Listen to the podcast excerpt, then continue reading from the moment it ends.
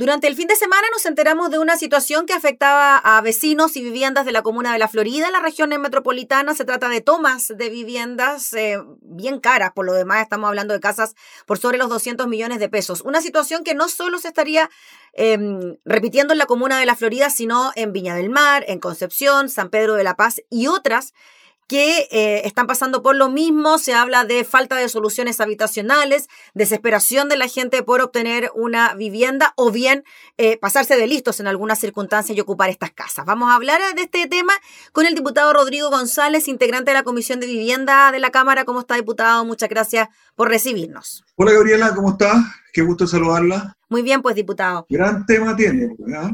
Es un gran tema, diputado, porque nos quedamos quizás solo con la información de las casas que fueron tomadas, ¿no? Que claro, quizás esta noticia es más llamativa porque estamos hablando de casas caras dentro de un condominio, 200 millones de pesos, pero es algo que ocurre en distintas realidades, diputado. Me gustaría conocer su apreciación primero sobre esto que está pasando.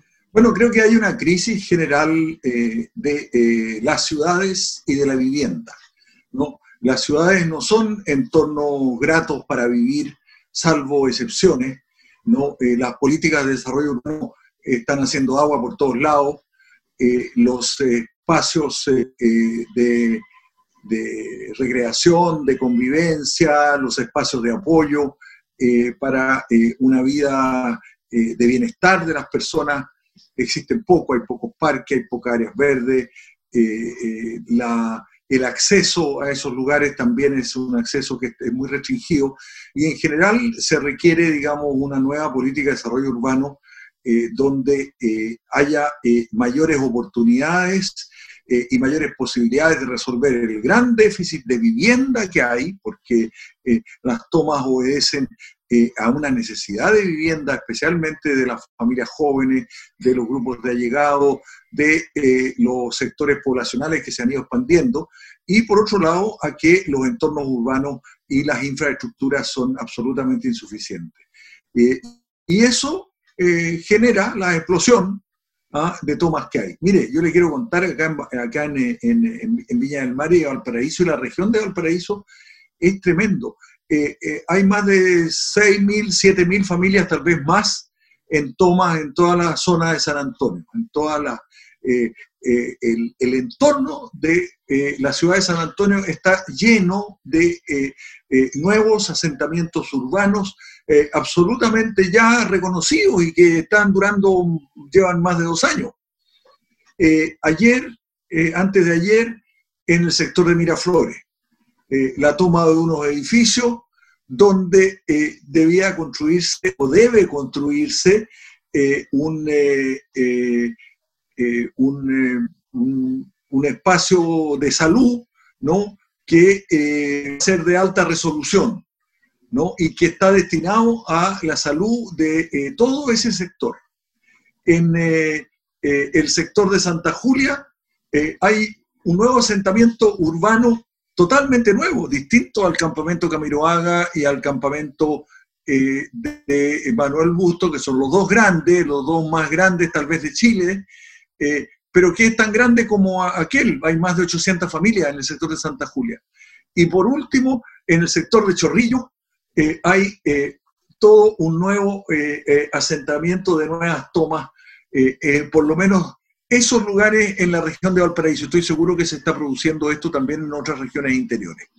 Entonces, la situación es absolutamente crítica y la política de vivienda no da abasto, está haciendo crisis, eh, las viviendas son eh, cada vez o más caras, eh, requieren además una dimensión mayor y mejor, ¿no?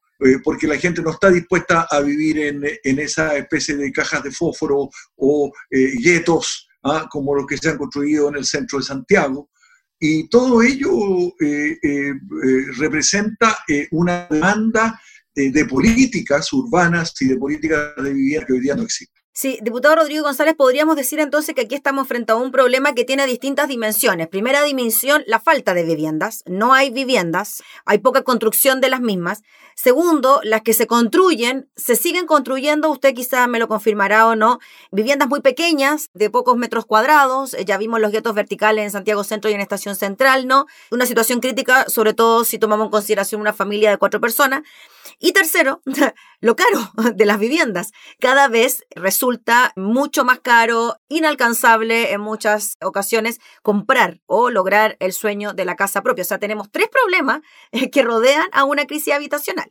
Y mire, eh, es impresionante eh, la cantidad de postulaciones que hay a los subsidios, ¿ah? que son satisfechas en un 3%, 4%. en el caso de esta región, se entregan no más de 800 mil subsidios y hay eh, eh, 10 mil, 12 mil, incluso a veces eh, más postulaciones. Entonces, ¿qué hace la gente eh, si no sale seleccionada? Y en los comités de vivienda, la gente, esto a veces varios años, ¿no? Y yo acabo de terminar la ayuda que le hemos prestado a un comité de vivienda de 14 años en que, eh, digamos, compró un terreno al Servio y el Servio los ha tramitado durante estos 14 años eh, y eh, le ha hecho reformular sus viviendas, no obstante que ellos invirtieron ¿ah? plata propia, ni siquiera en terrenos públicos. ese comité durante 14 años estuvo corrigiendo los proyectos ¿no? Los, eh, eh, la, postulación a vivienda eh, del decreto 49 de Servius demora 3, 4 años a veces cuando es poco tiempo y a veces más tiempo. en el sector del olivar, otro sector eh, resulta que pobladores en un terreno que estaba asignado a un comité de vivienda se tomaron el terreno y se pusieron agresivos y eh, dejaron eh, al lado del consultorio que esos comités que estaban constituidos, digamos, no pudieran acceder a sus, a sus viviendas. En el sector del Salto, acá en Viña del Mar, hay F que está queriendo erradicar a pobladores llevan 40, 50 años viviendo ahí, 60 años en realidad, y tampoco les da ninguna solución, eh, y por supuesto ellos no se quieren ir, y hay una crisis, digamos, realmente inminente. Bueno, todo eso eh, forma parte, digamos, de una eh, imprevisión, una falta de planificación, una incapacidad que tiene el Estado de darle respuesta a, a una dimensión del tema de la, de la gran desigualdad que existe en Chile. Todo esto es expresión de la desigualdad. Diputado González, podríamos decir de que también dentro de esta dinámica de las tomas existen dos tipos de tomas. La toma de terreno, donde un grupo de personas se toman un terreno y finalmente construyen ahí verdaderos barrios, que a la larga incluso terminan consolidándose como tal. Y la segunda toma, que es la toma de una vivienda propiamente tal, o de un departamento. ¿Y a qué me refiero con esto? Una familia que tiene su vivienda para vivir y que tiene una segunda vivienda con mucho esfuerzo, que la arrienda, por ejemplo, se le van los arrendatarios y en ese trayecto entre buscar un nuevo arrendatario, pues bien, la vivienda corre el riesgo de ser tomada y eso está ocurriendo en muchas poblaciones del país. ¿Cómo analiza usted ese fenómeno en particular cuando además los dueños de la vivienda quedan en una situación bastante postergada en relación a los derechos y las leyes que los amparan? Bueno, eso es tremendamente injusto, ¿no? Eh, eh, esas personas que han eh, logrado una vivienda, sea de decreto 49 o viviendas más acomodadas de decreto 19 u otros decretos del Ministerio de la Vivienda, han tenido, han hecho un gran esfuerzo. Son familias de clase media, sectores modestos, trabajadores, gente joven, y la verdad es que no hay derecho que eh, otros eh, pobladores que tienen tanta necesidad como ellos, eh, a los cuales el Estado no, los, no les da satisfacción, le tomen sus propiedades cuando ya llegando al momento de culminación de sus esfuerzos. fíjese usted que lo más de todo esto es que el derecho a la vivienda tampoco está garantizado en Chile. O sea, esta es una gran tarea para la Convención Constitucional para la Convención Constituyente. Eh, garantizar el derecho a la vivienda es eh, un derecho completamente desconocido. Hay otros derechos que están un poco más adelantados. Fíjese que el derecho a la pensión digna eh, incluso tiene un poquito más de desarrollo, tampoco está garantizado, no está garantizado el derecho a la educación, no está garantizado de verdad el derecho a la salud. ¿ah? Y el derecho a la vivienda es uno de los más precarios. ¿No? Eh, eh, y resulta que es una necesidad imprescindible, un derecho humano fundamental tiene que estar, digamos, plenamente garantizado eh, para que podamos vivir en, condiciones satisfactorias. Entonces, la, desigualdad en Chile, la concentración del ingreso tan brutal que existe, el egoísmo que tiene que concentra la riqueza, esos grandes ocho grupos económicos que se han enriquecido en cientos de millones de dólares durante la pandemia, ¿no? El otro día salía una nota en los diarios de que eh, las empresas han tenido 347% eh, de, eh, de utilidades y de mayores ingresos en este último tiempo, ¿no? Qué cosa más increíble en tiempos de pandemia. O sea, ha habido más restricción, la gente se ha empobrecido, hay más cesantía, hay pérdida de ingresos de las familias digamos, más pobres y de, de menor acceso a, recursos, y resulta que los más ricos Claro, y el gobierno en tiempo de pandemia, con una pandemia que está además recrudeciendo, ¿no? Eh, y, llegando a más de 8.000, 8.700 eh, contagiados, eh, hoy día tampoco esté plenamente garantizado ¿no? El, eh, el, derecho a una pensión básica de emergencia propiamente tal. Hoy día hemos aprobado un IFE universal muy celebrado, hemos hecho un esfuerzo unitario y un gesto como oposición ¿no? a través de los mínimos comunes que eh, conversamos con el presidente de la República junto eh, a la senadora Yasna Proboste, eh, y que finalmente yo creo que ha sido exitoso, ¿no? Y el gobierno lo está subrayando mucho porque es lo único que hoy día puede mostrar. Pero esa política también se va a hacer insuficiente, ¿no? Porque eh, no va a alcanzar durante estos meses la pandemia, eh, aparentemente la vacunación no ha dado y no ha resultado que debiera haber generado, y todavía nos queda bastante tiempo.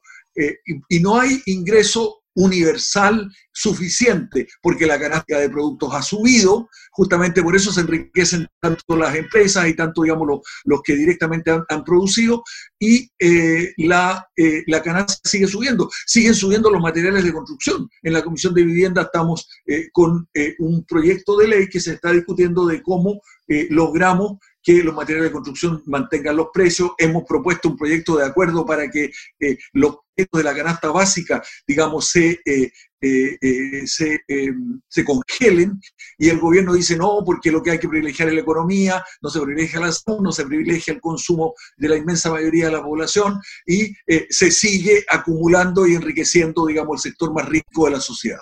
Diputado Rodrigo González, en relación sobre esta situación, ¿no? Que nos han llegado denuncias de casas que están posiblemente pudiesen ser tomadas o que los dueños están con la preocupación.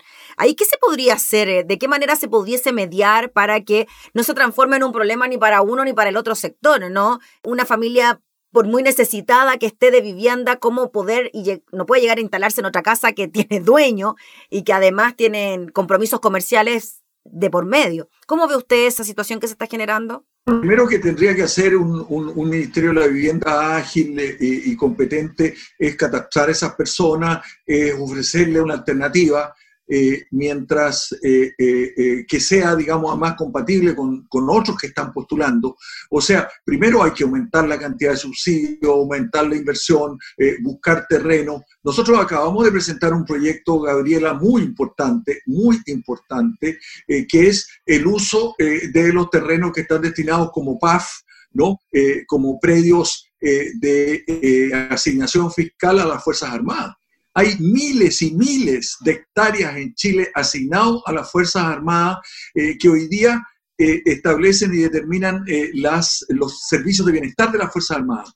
Y ellos han estado en muchos casos vendiendo sin, digamos, y, convirtiéndose casi en capitalistas negociadores de terrenos ¿ah? que operan acciones, digamos, desarrollan actividades de carácter comercial vendiendo terrenos, ¿no? en realidad eso se requieren para vivienda, se requieren eh, para recreación, se requieren para espacios públicos, ¿no? Entonces, esos terrenos hay que empezar a distribuirlos. Y ese proyecto lo que busca es regular esta situación sin, sin cambiar sustantivamente la norma que existe. Eh, eh, van a quedar como terrenos dispuestos para las Fuerzas Armadas, pero los Ministerios de la Vivienda y el Ministerio de Nacional tienen que poder intervenir y decir, mire, podemos afectar estos terrenos para eh, bienes de utilidad porque están subutilizados, están completamente, digamos, convertido en, espacios eriazos, en muchas partes, en el norte especialmente. Bueno, acá tenemos los terrenos que están en el sector de Sausalito, son terrenos gigantescos destinados, digamos, a ningún uso hoy día. ¿no? y que tienen que ser destinados para fines sociales. no habiendo terreno, el mercado del suelo también se convierte en un verdadero problema, los terrenos empiezan a subir de valor y de precio, ¿no? Eh, eh, hay especulación en relación con aquello, ¿no? Eh, y el Estado no interviene. Esto es porque el Estado no tiene capacidad de intervenir y porque no ha habido políticas públicas que fortalezcan la acción del Estado en vivienda, en salud, en educación y en distintas partes. Y por eso que tiene que cambiar la estructura del Estado chileno, que es un Estado, digamos, que eh, eh, hoy día con el neo, la política neoliberal que se ha aplicado, digamos, finalmente tiene muy pocos instrumentos para poder intervenir y mediar, ¿no? En estas tremendas desigualdades que existen en Chile y que entregue posibilidades a la inmensa mayoría. Por eso que va a que haber reformas tributarias importantes, que el impuesto a los más ricos tiene que aplicarse, eh, que tenemos que aplicar, eh, digamos, la, política eh, de aplicar los,